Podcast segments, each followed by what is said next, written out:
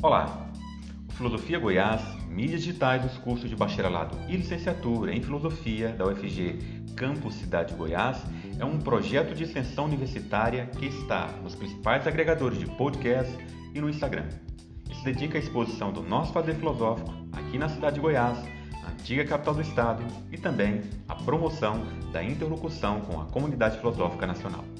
O canal de podcast Filosofia Goiás promove entrevistas, exposições orais variadas, seminários de pesquisa, webséries e debates sobre os mais variados temas de filosofia com discentes e professores pesquisadores dos cursos de bacharelado e licenciatura em filosofia da UFG Campus Cidade de Goiás e com convidados de outras universidades de todas as partes do país. Além de ampliar os debates filosóficos, Filosofia Goiás pretende promover a interlocução com instituições congêneres e diálogos filosóficos que transitem entre a tradição do pensamento filosófico e as questões do nosso tempo. Também o próprio fazer filosófico no ensino, na pesquisa, na extensão e na formação para a docência são tematizados aqui. Nós convidamos você a acessar e se inscrever em nossos canais de mídia, no Spotify, no Google Podcast, demais agregadores de podcast e no Instagram. Meu nome é Cícero Oliveira e no nosso 42º episódio, Vital Alves desenvolve a segunda parte de sua comunicação sobre o pensamento político de Maquiavel, que tem por título Maquiavel, Liberdade e Corrupção Política. Segundo Vital, entre as questões medulares que estruturam a filosofia política de Maquiavel, observadas nos discursos sobre a primeira década de Tito Livio, verifica-se, por um lado, o secretário florentino confrontando diretamente as reflexões políticas suscitadas pelos gregos, romanos e humanistas cívicos acerca do valor da concórdia no âmbito político. E por outro lado, ao promover esse confronto em relação à seminada ideia de concórdia, Maquiavel apresenta a defesa, logo nos primeiros capítulos, de uma tese fadada a gerar alvoroço, ou seja, que a desunião entre a plebe e o Senado romano tornou livre e poderosa a República Romana. Trata-se para o pesquisador de uma das teses mais ilustres e originais do pensamento de Maquiavel, mas, concomitantemente, uma das mais controversas dentro do panorama da história do pensamento político. Todavia, Vital ressalta que, estranhamente, as discussões sobre o lugar ocupado pelos tumultos na teoria do conflito, desenvolvida a partir dessa tese, recebeu pouca atenção dos diversos intérpretes de Maquiavel até o século XX. Pesquisas completas acerca do pensamento maquiaveliano foram produzidas sem se reportarem seriamente aos tumultos ou sequer os mencionaram em breves passagens. Partindo dessa constatação, o professor Vital pretende analisar a teoria do conflito, que ele considera um traço marcante no pensamento político de Maquiavel, em contraponto à noção de concórdia cívica. Seu propósito, portanto, é valorizar a questão dos tumultos romanos e compreender como eles se inserem na órbita da referida teoria.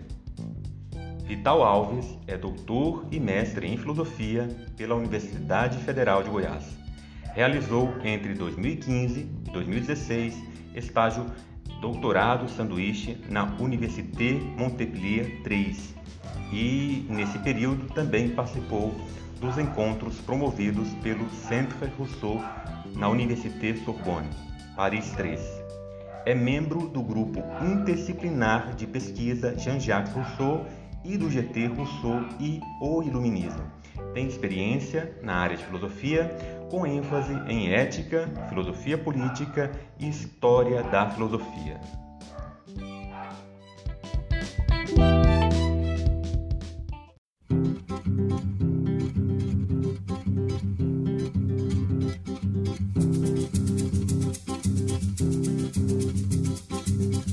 Pra cantar samba não preciso de razão, pois a razão está sempre com dois lados. Amor é tema tão falado, mas ninguém seguiu, nem cumpriu a grande lei. Cada qual ama a si próprio, liberdade e igualdade, aonde estão, não sei. mora na filosofia. Morou Maria, Maria, morou Maria, mora na filosofia. Morou... Neste podcast, vou tratar da teoria dos conflitos e dos tumultos no pensamento de Maquiavel. Maquiavel, teoria do conflito e tumultos. Para tratar desse tema, vou iniciar fazendo uma introdução para, na sequência, versar sobre a teoria dos conflitos e, posteriormente, analisar a questão dos tumultos. Inicio então a partir da introdução. Publicada em 1531, quatro anos após a morte de Maquiavel, os discursos sobre a primeira década de Tito Livre, na realidade, foi composto na década de 1510, possivelmente entre 1513 e 1517. Seus extratos foram lidos e discutidos de antemão na casa da família Rucellai, em Florença.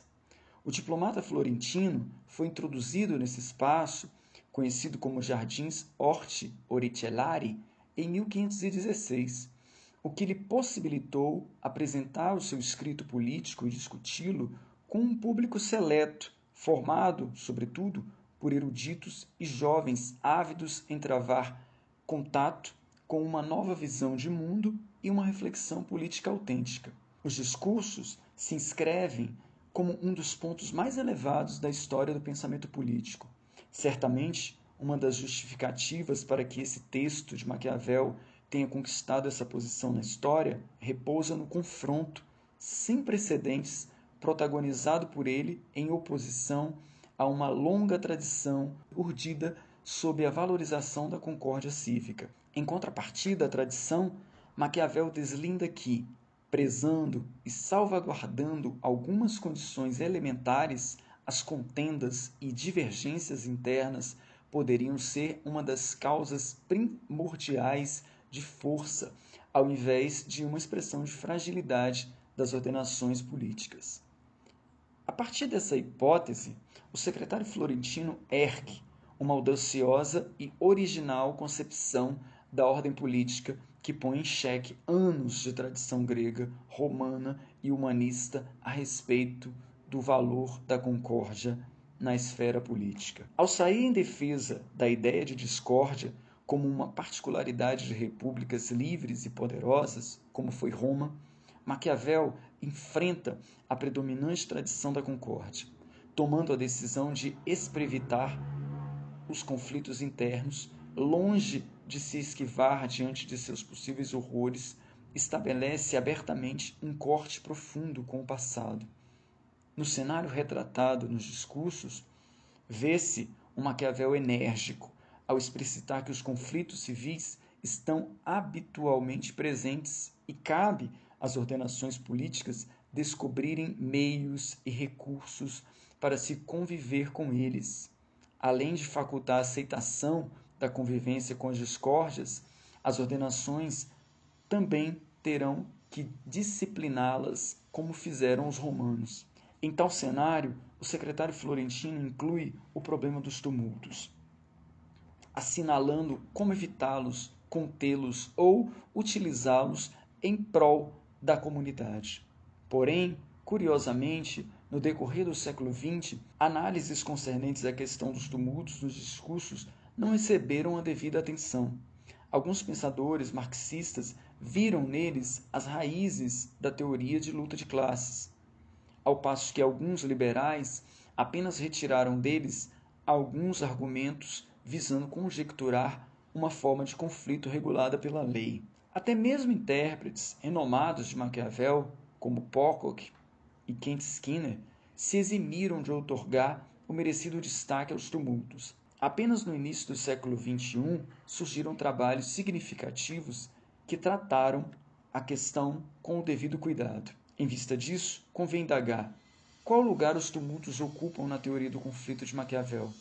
Quais seriam as condições basilares identificadas pelo diplomata florentino em Roma para o convívio saudável com os tumultos? Tais questões serão de relevância e servirão de horizonte no percurso teórico trilhado na sequência.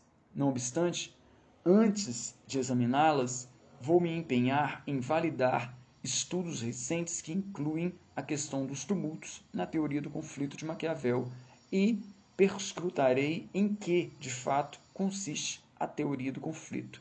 Passo então para a teoria do conflito propriamente dita. Pode-se afirmar que a ênfase sobre o tema do conflito na história do pensamento político tem seu início com os discursos de Maquiavel. Essa afirmação não se configura em um despropósito, pois a obra sublinha o advento de uma nova concepção de sociedade evidenciada pela ruptura com a tradição do critério da concórdia. Evidentemente que nem mesmo de imediato todos os teóricos recepcionaram bem essa alteração de perspectiva. Reações preliminares expressavam, em sua maioria, certa tranquilidade ou esboçaram a pretensão de se construir embasamentos contrários ou mesmo capazes de respaldar a nova perspectiva.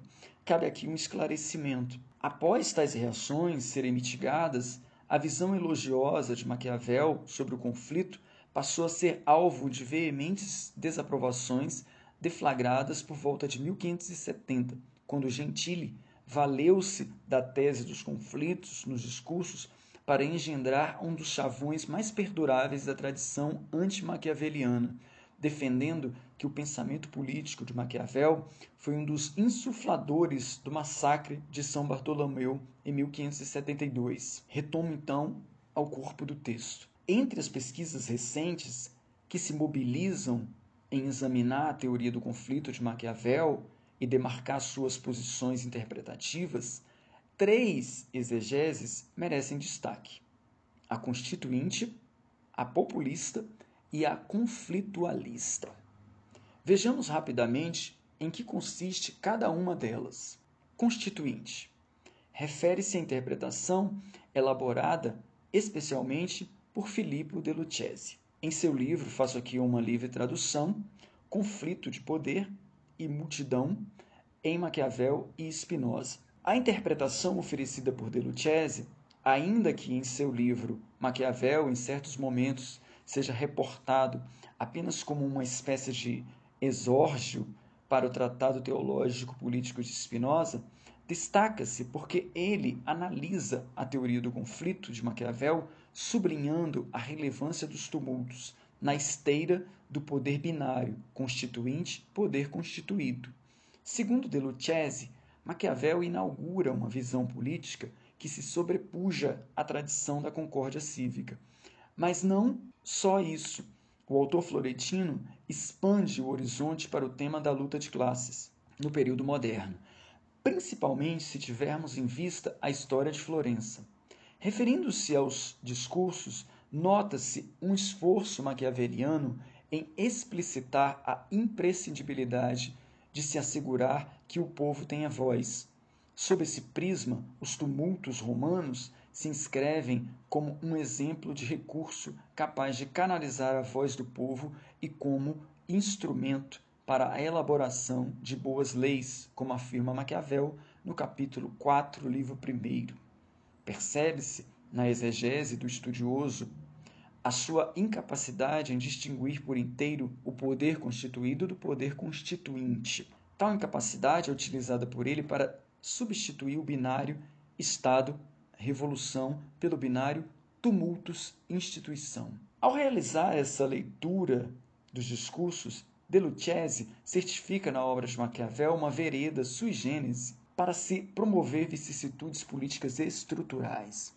Tal vereda estimula a adoção de, diversos, de diversas fissuras. Essas fornecem espaços para agitações sociais e, assim, com dinamismo, reorganizam frequentemente a vida política. A segunda interpretação, a populista, que convém assinalar, diz respeito ao texto em uma livre tradução Democracia Maquiaveliana, de John McCormick. Aqui atestamos uma posição bastante distinta daquela de Filippo de Lucchese, que efetua uma leitura dos discursos a partir dos olhos de Spinoza, pois McCormick assume outra linha interpretativa que em, ou, que em alguns momentos expressa um débito com o pensamento de Rousseau.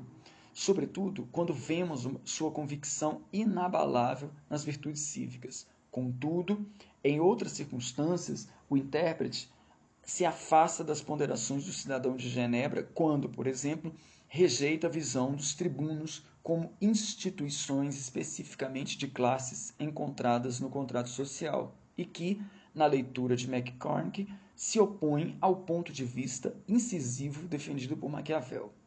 Em seu texto de 2011, McCormick nos coloca em face de um Maquiavel populista que se distancia significativamente da leitura republicana apresentada por Pocock, Skinner e Strauss. Ao reverso de De Lucchese, McCormick não vê Maquiavel ofuscado pelo brilho de Marx. Mais do que isso, se ao estabelecer o binário tumultos instituição, De Lucchese parece se dedicar quase que exclusivamente ao primeiro componente, McCormick aplica-se em avaliar mais detidamente o segundo.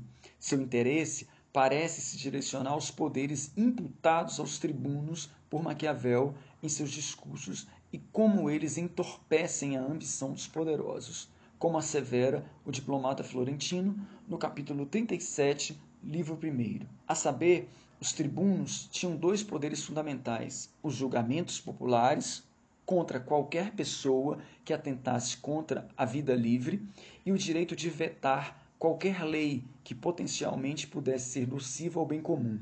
Em sua análise, McCormick sublinha também outro importante elemento do que ele denomina de populismo maquiavélico, o momento extralegal, ausente na seara teórica da democracia maquiaveliana, mas que, por ser verificado pela admiração que Maquiavel nutre pelos reformadores gregos que recorriam à violência quando julgavam necessário.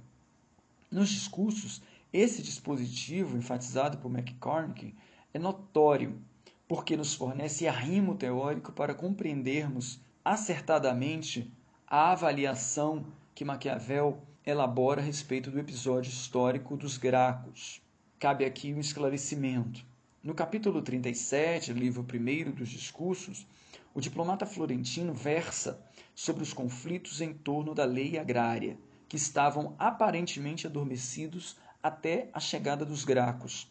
Maquiavel os responsabiliza por arruinar completamente a liberdade romana, pois ao fornecerem nova visibilidade a discussões relacionadas a essa lei, o que parecia adormecido entre os adversários havia, na realidade, se duplicado.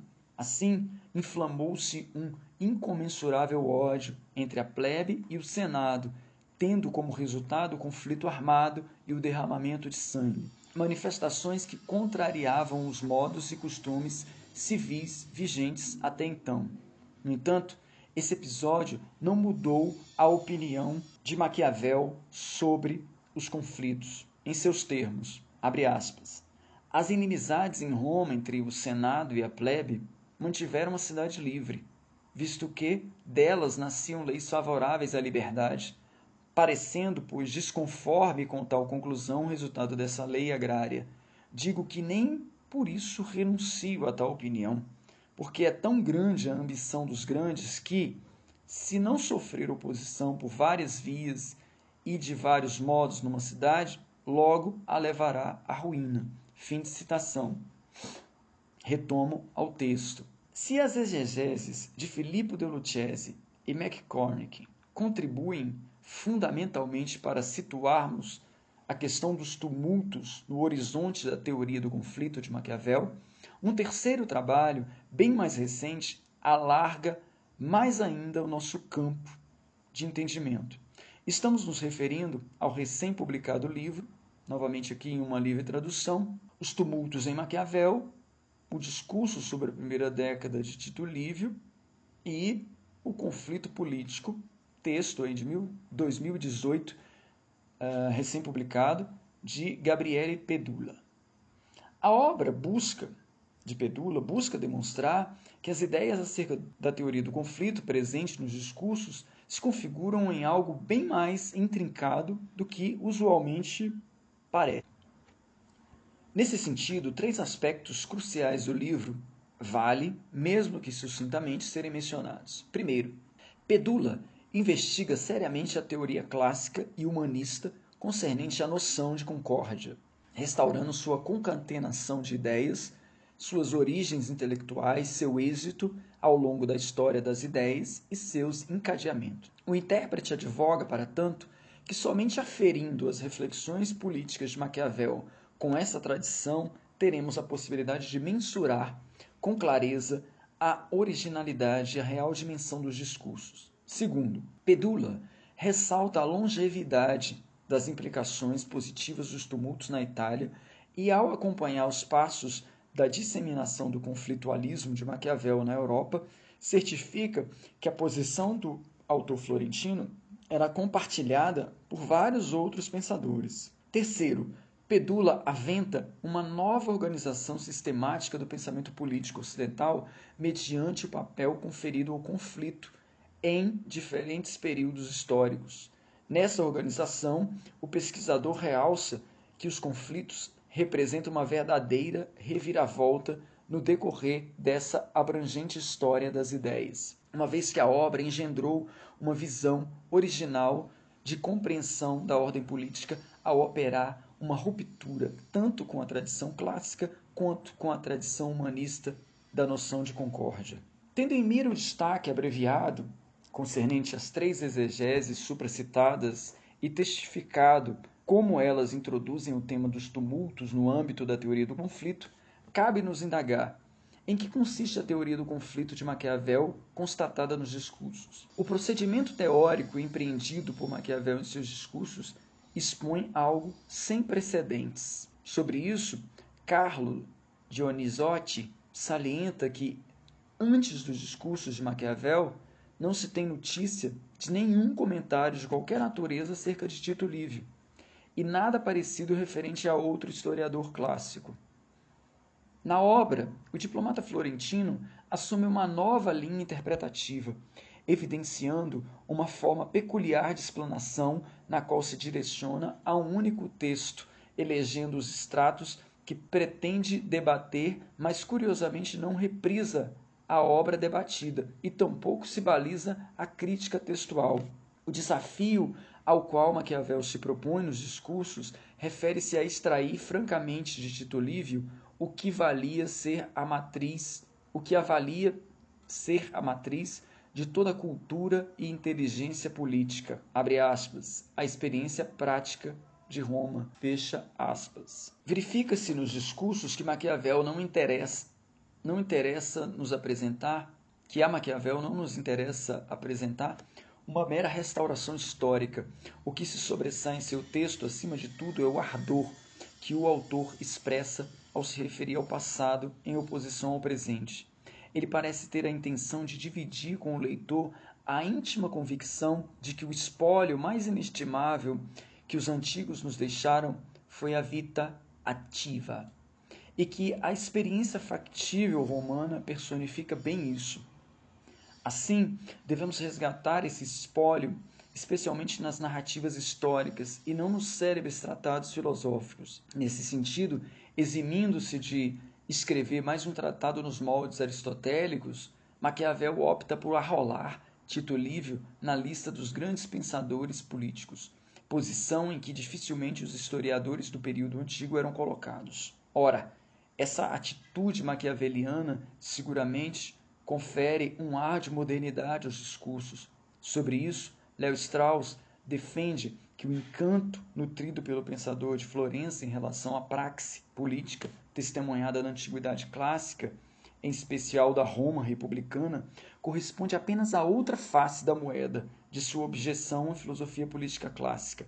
Acrescentando a defesa de Strauss, julgamos que não se pode colocar em dúvida que Maquiavel, assim como os humanistas cívicos, admira os antigos. Entretanto, faz-se necessário ponderar que o diplomata florentino, mesmo tendo gregos e romanos como referência, impulsionou uma ruptura com a forma de escrita dos antigos e estreou um tipo de abordagem filosófica inteiramente distinta, cotejada aos antigos e dotada de uma inquestionável originalidade por meio dos seus discursos. Maquiavel discorre nas primeiras páginas dos discursos que a organização política romana mais perfeita foi resultado de um extenso processo.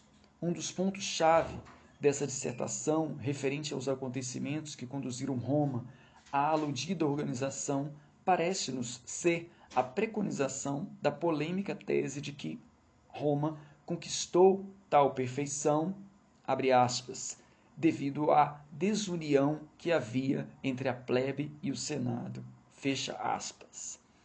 A empreitada mais atrevida de Maquiavel surge dessa maneira com a defesa da desunião, precisamente das discórdias internas no cerne da ordem política romana. Observa-se aqui a inserção teórica da pedra fundamental referente à teoria do conflito. Devemos recordar que a entonação utilizada pelo, escritor florentino, um pouco mais adiante, no título do capítulo 4 do livro 1 dos discursos, abre aspas, a desunião entre plebe e senado tornou livre e poderosa a República Romana, fecha aspas, já circunscreve diretamente uma oposição à predominante ideia de concórdia parve res crescunt. Portanto, ao exaltar a desunião romana, Maquiavel está confrontando essa ideia de concórdia, que esculpia o centro da reflexão clássica e humanista a respeito da vida civil. Ao tomar partido de Roma, Maquiavel não somente tece elogios aos conflitos entre patrícios e plebeus, mas também desfere golpes e atribui aos seus predecessores uma incapacidade de entenderem a configuração histórica romana.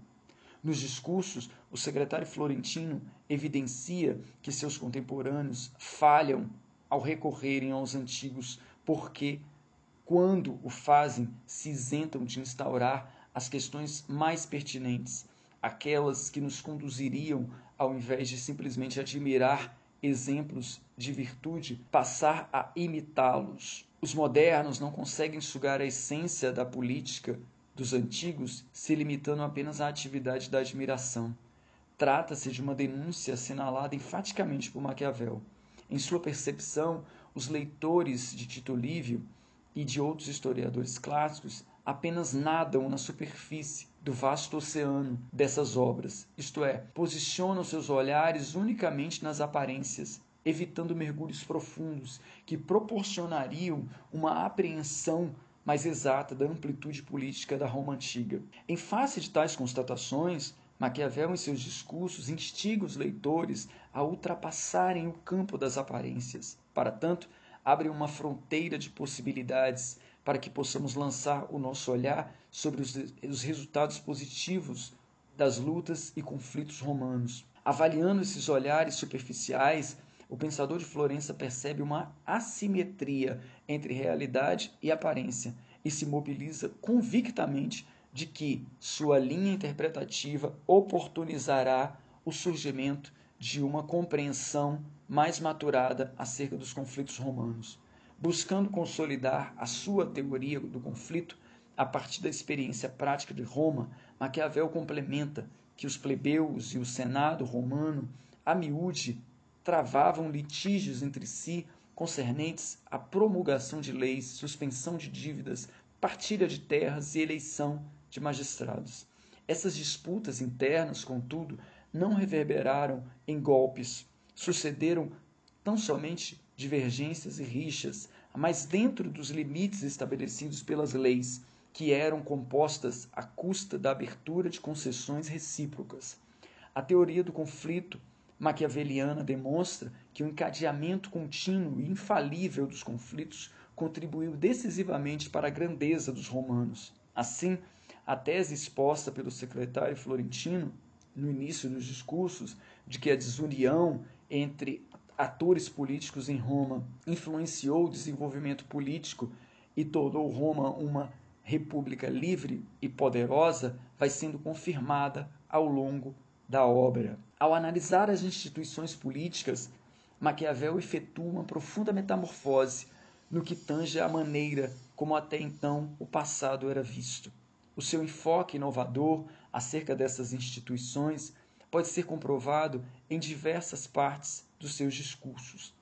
Lembremos que uma das que uma parte significativa dos humanistas compartilhava com os medievais a concepção de que a concórdia em suas inúmeras expressões era considerada um pressuposto fundamental para a boa política. Impedir que os conflitos viessem à tona ou abafá-los desenhava-se como o objetivo a ser alcançado por todo bom governante. Ora, como se viu nas primeiras páginas de seus discursos, Maquiavel articula uma, uma verdadeira demolição desse crédito depositado na ideia de concórdia. Diferentemente, sustenta que a concórdia e o conflito não devem ser evitados, pois fazem parte do jogo político e podem contribuir para tornar as ordenações políticas poderosas e livres. Porém, como as instituições devem canalizar os conflitos, como podem acomodar os conflitos saudavelmente e ao mesmo tempo impedir com que eles arruinem a cidade? Em nossa compreensão, um exame do lugar que os tumultos ocupam na teoria do conflito de Maquiavel pode ser um caminho viável para responder tais questões e valorizar os tumultos nessa teoria. Passo assim para o exame dos tumultos. Recapitulando a questão da perfeição da ordem política romana, cabe lembrar que no capítulo 2, livro 1 dos discursos, Maquiavel assevera que para tratar das ordenações de Roma e os acontecimentos que a conduziram à perfeição, será necessário endossar o delineamento convencional apresentado por alguns estudiosos acerca das repúblicas, isto é, o de, cito, Maquiavel, que há nelas um dos três estados chamados Principado, Optames, Optitames e Popular, e que aqueles que ordenam uma cidade devem voltar-se para um deles, segundo o que lhes pareça mais apropriado. Adiante, no mesmo capítulo, como já foi sublinhado, mas cumpre recordar, o diplomata florentino acrescenta que em Roma ocorreram diversos acontecimentos relacionados à desunião que havia entre a plebe e o Senado. Por conta disso, sua ordenação não foi erigida por um ordenador, mas sim fortuitamente. Mas ainda que suas ordenações primevas tenham sido diminutas, tal fato não a desviou do caminho que a guiaria à perfeição, uma vez que Rômulo e os demais reis elaboraram inúmeras e boas leis, mantendo a consonância com a ideia de vida livre. Entretanto, ao se tornar livre, Roma carecia de vários elementos a serem estabelecidos que favorecessem a liberdade. Em síntese, inicialmente, Roma possuía cônsules e senado, amalgamando as dimensões do principado e optimates necessitando assim salvaguardar um espaço para acomodar o governo popular. A ausência desse espaço fez com que a nobreza romana se tornasse arrogante e o povo se rebelasse contra ela. Nessa conjuntura, marcada por tensões, por um lado, foi facultado ao povo seu seguimento, e por outro, a autoridade do Senado e dos cônsules se enrobusteceu. Destarte se instituíram os tribunos da plebe, fazendo com que a república adquirisse mais estabilidade, pois os três modelos de governo tinham seus argumentos devidamente instalados. Formou-se assim uma república perfeita, perfeição alcançada justamente em decorrência da desunião entre os agentes políticos. Todavia, desde a antiguidade, o tribunato foi historicamente alvo de críticas fundamentadas em três motivos básicos. Primeiro, o fato de ter advindo da discórdia. Segundo, o status dos tribunos como não magistrados, sendo que foram eleitos unicamente por e para representantes apenas pelos plebeus. Terceiro, a enorme consecução de seus poderes, abrangendo o direito de veto, o intercessio em todas as novas leis e a competência de processar todo e qualquer cidadão perante a Assembleia Popular, incluindo os patrícios. Carimbada por essa tríplice mácula histórica, os tribunos são descritos pelos trabalhos teóricos antigos como uma iminente ameaça à ordem pública e não identificados como mecanismos legítimos comprometidos com a defesa da liberdade. É notório que Tito Livio e autores como ele, aparentemente um apreciador da instituição, tece duras críticas à suposta demagogia de seus representantes e se deblatera contra os tribunos, seguindo a visão que os veem como um perigo para a concórdia cívica. Tito Livio associa os tribunos à fomentação de distúrbios civis. Nem mesmo Cícero parece poupar os tribunos de críticas. Em seu De Legibus, testemunhamos Quintus, irmão de Cícero, ultrajando a conduta dos membros eleitos dos tribunos e da instituição em si. Ele afirma ver esse poder como, cito Cícero, uma peste nascida na rebelião e com o objetivo de rebelião. Aliás, essa é uma fala de Quintus que está presente uh, no diálogo de Cícero, denominado de Delégibus. Cícero, por sua vez, comenta as palavras de seu irmão, declarando: Quintus, os vícios do tribunato, porém, quando fazes a crítica, és injusto ao enumerar seus males e vícios, passando por alto suas virtudes. De minha parte, confesso que no poder tribunício existem certos inconvenientes. Fim de citação. A defesa de Cícero, no entanto, não parece nos convencer, visto que a ilustração geral reproduzida acerca dos tribunos que encontramos no De Legibus denota certa obscuridade, pois não apenas a querela entre Cícero e Quintus parece manter-se em aberto, como no final Quintus reitera sua reprovação aos tribunos. A reprimenda em torno dos tribunos repercute no Renascimento, tornando-se uma espécie de chavão, chegando a sugestionar inclusive os humanistas mais inclinados a reconhecer a função valiosa dos tribunos como defensores da liberdade pública, em oposição à já assinalada arrogância dos nobres. Nesse quadro hostil aos tribunos, esboçado na antiguidade e tendo sua culminância na Renascença, Maquiavel atreve-se a recuperar os tumultos romanos com a alegação de que eles contribuíram frontalmente para o advento dos tribunos. Se a incumbência assumida pelo secretário florentino aparentemente se apresenta como desalentadora, na medida em que os adversários dos tribunos posteriores a Quintus constantemente arguiam contra os riscos dos tribunos, assim como persistiam em apontar suas raízes insurgentes de maneira gradativa, simpatizantes dos representantes da plebe, empreenderam um notável denodo para reduzir o poderio dessa visão. Contrariando a robusta visão oponente aos tribunos, Maquiavel prefere agarrar-se ao terreno das circunstâncias que conduziram ao advento da, instituição deles, com o evidente objetivo de chegar a um resultado diferente. O autor dos discursos alega que o tribunato foi o efeito do exordial e largo conflito entre patrícios e plebeus.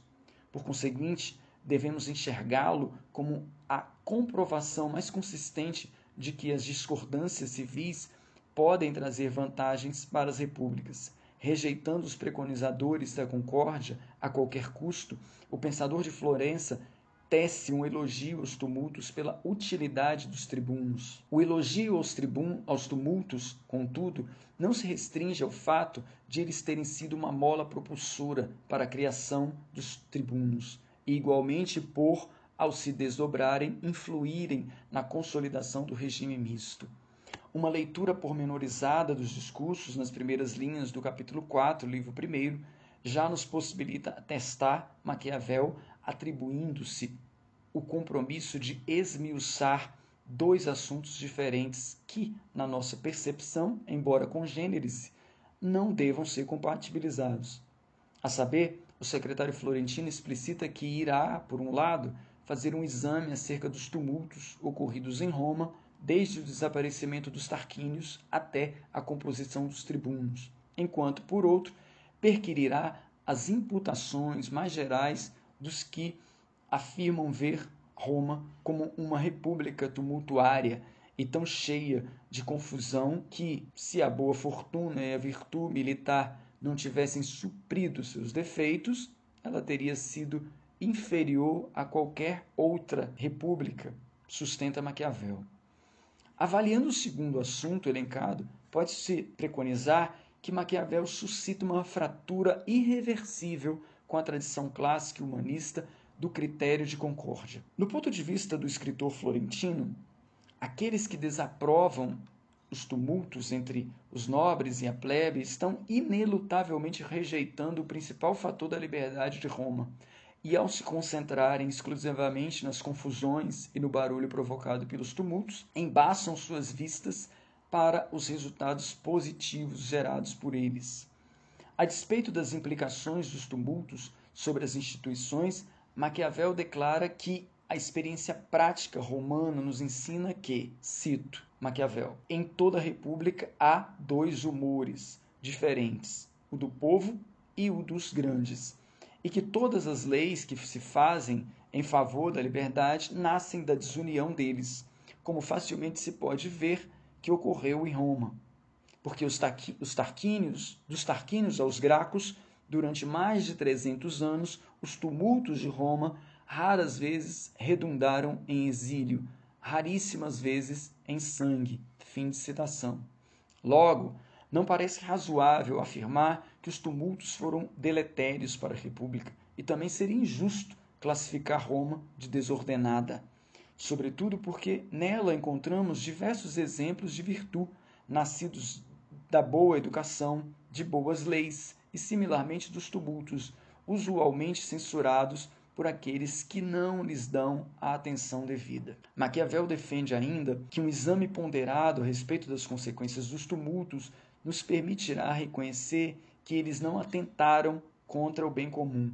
Na realidade, contribuíram para o surgimento de leis e ordenações benéficas à liberdade pública. Contudo, a frase mais inovadora desse momento dos discursos seria declarada um pouco mais à frente, quando o diplomata florentino afirma que, cito Maquiavel novamente, toda cidade deve ter os seus modos para permitir que o povo desafogue sua ambição, em especial as cidades que queiram valer-se do povo nas coisas importantes. Fim de citação. Ora, este, aos nossos olhos, parece ser o ponto fulcral e mais audacioso do argumento maquiaveliano em defesa dos tumultos posto que aqui Maquiavel avança para um campo mais abrangente, isto é, não extrapola os limites da história de Roma e passa a delinear uma lei geral da política. Em decorrência do exposto, convém ainda, antes do nosso desfecho, uma última indagação. Quais seriam os modos empregados na República Romana para desafogar as ambições do povo? Antes de enfrentarmos essa questão, cabe-nos apresentar algumas ponderações prévias. Convém preliminarmente admitir que, embora os tumultos possam trazer em si algum risco para a cidade, eles são inexoráveis. Em sua história de Florença, Maquiavel narra que as inimizades que há entre os homens do povo e os nobres são graves e naturais. Graves porque o autor não desmerece os prováveis riscos dos tumultos. E naturais porque não se pode evitar que os conflitos e a discórdia civil apareçam na República. Mas, de que maneira tratar de um fenômeno grave e natural como os tumultos? Avaliando que o conflito é algo natural, porém não imperiosamente deletério, na perspectiva maquiaveliana é possível buscar meios de refreá-lo, primordialmente porque a desunião e o conflito são admitidos como certos. A questão se a questão se desloca para a obtenção de meios que impossibilitem que os tumultos guiem a República a um alto extermínio. Observado por esse prisma, o espécime fornecido pelos primeiros romanos se postula de sobremaneira importante, exatamente por tal motivo. Na interpretação de Gabriele Pedula, Maquiavel considera que as discórdias dos antigos, tão admoestada pelos leitores modernos, podem oferecer-nos um inestimável apoio na árdua tarefa de como deter a discórdia antes que ela saia do controle. Rastreando essa linha argumentativa, os levantes populares não, precisa, não precisamente representam um indicador de colapso para uma fluência que, em conformidade com o mecanismo da teoria dos humores, demanda ser bem direcionado e não extinto. Maquiavel, portanto, recusa o pressuposto de que a forma mais viável de conduzir as agitações populares é suprimi-la. Sob a pena de Maquiavel, nem a plebe e tampouco os tumultos devem ser vistos como nocivos para a República. Sem embargo, a hostilidade popular direcionada aos nobres tende a ser, caso não seja oferecida, uma resposta apropriada. Para a efetivação de tal resposta, a República deve enxotar com frequência o perigo do ressentimento social que tende a ser disseminado entre os cidadãos. Por conta desse perigo iminente, é imprescindível que a República adote uma postura diligente para que a catarse ocorra de maneira que não engendre ofensas e ressentimentos. Atendendo a tais condições, uma espécie de tratamento profilático capaz de refrear os impulsos dos protestos com inclinações mais violentas e disputas histéricas, os tumultos podem contribuir diretamente para assegurar a estabilidade social.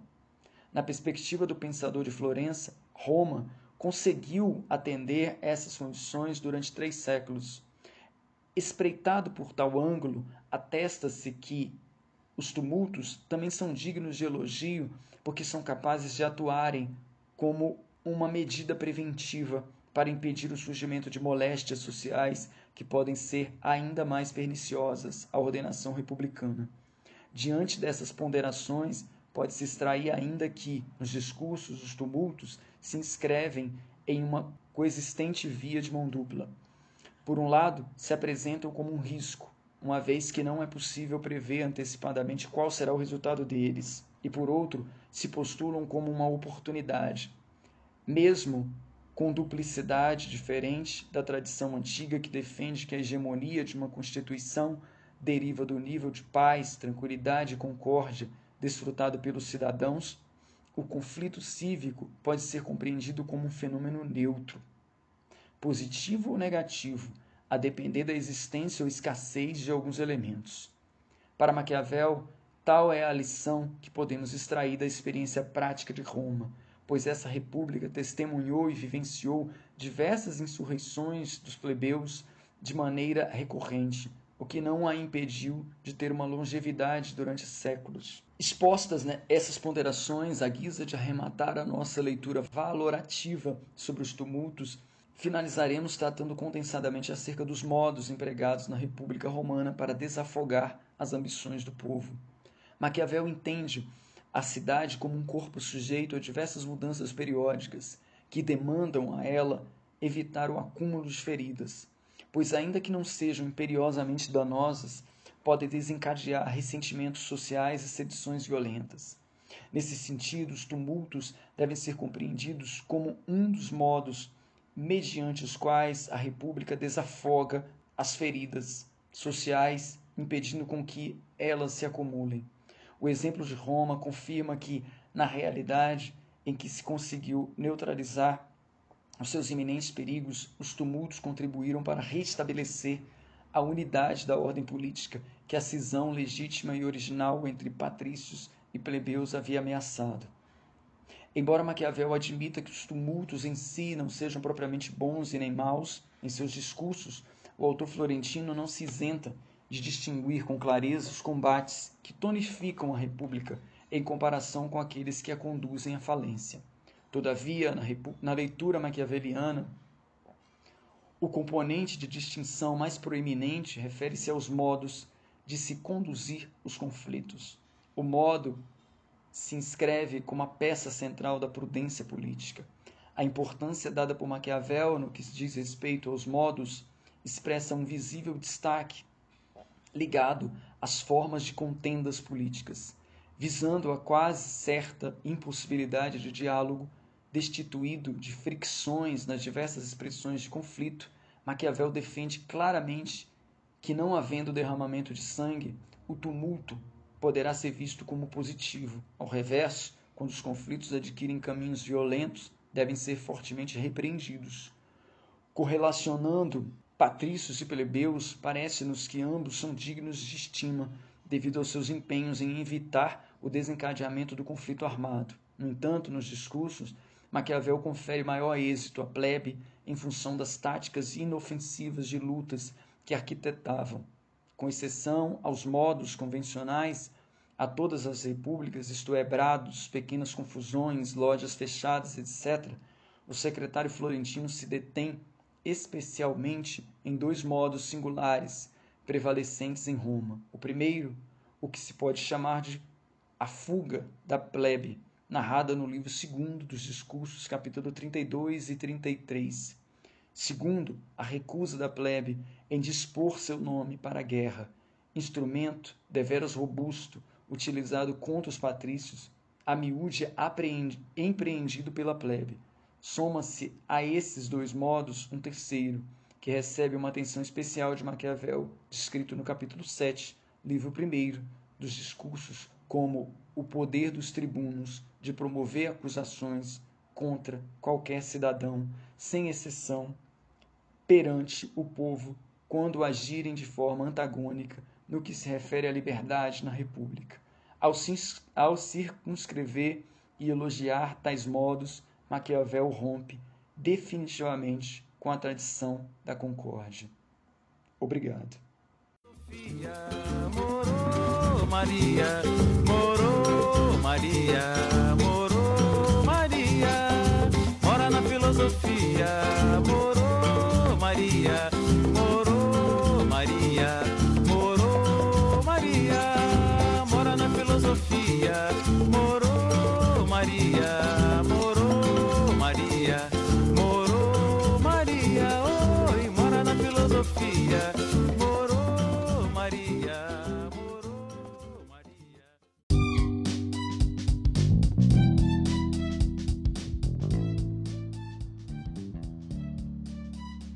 Este foi o 42º episódio do Filosofia Goiás, sob o título de Maquiavel, Liberdade e Corrupção Política, parte 2, com o professor e pesquisador Vital Alves. A edição é de Felipe Assunção Martins. A música integrada à edição é Filosofia do Samba, interpretada por Paulinho da Viola.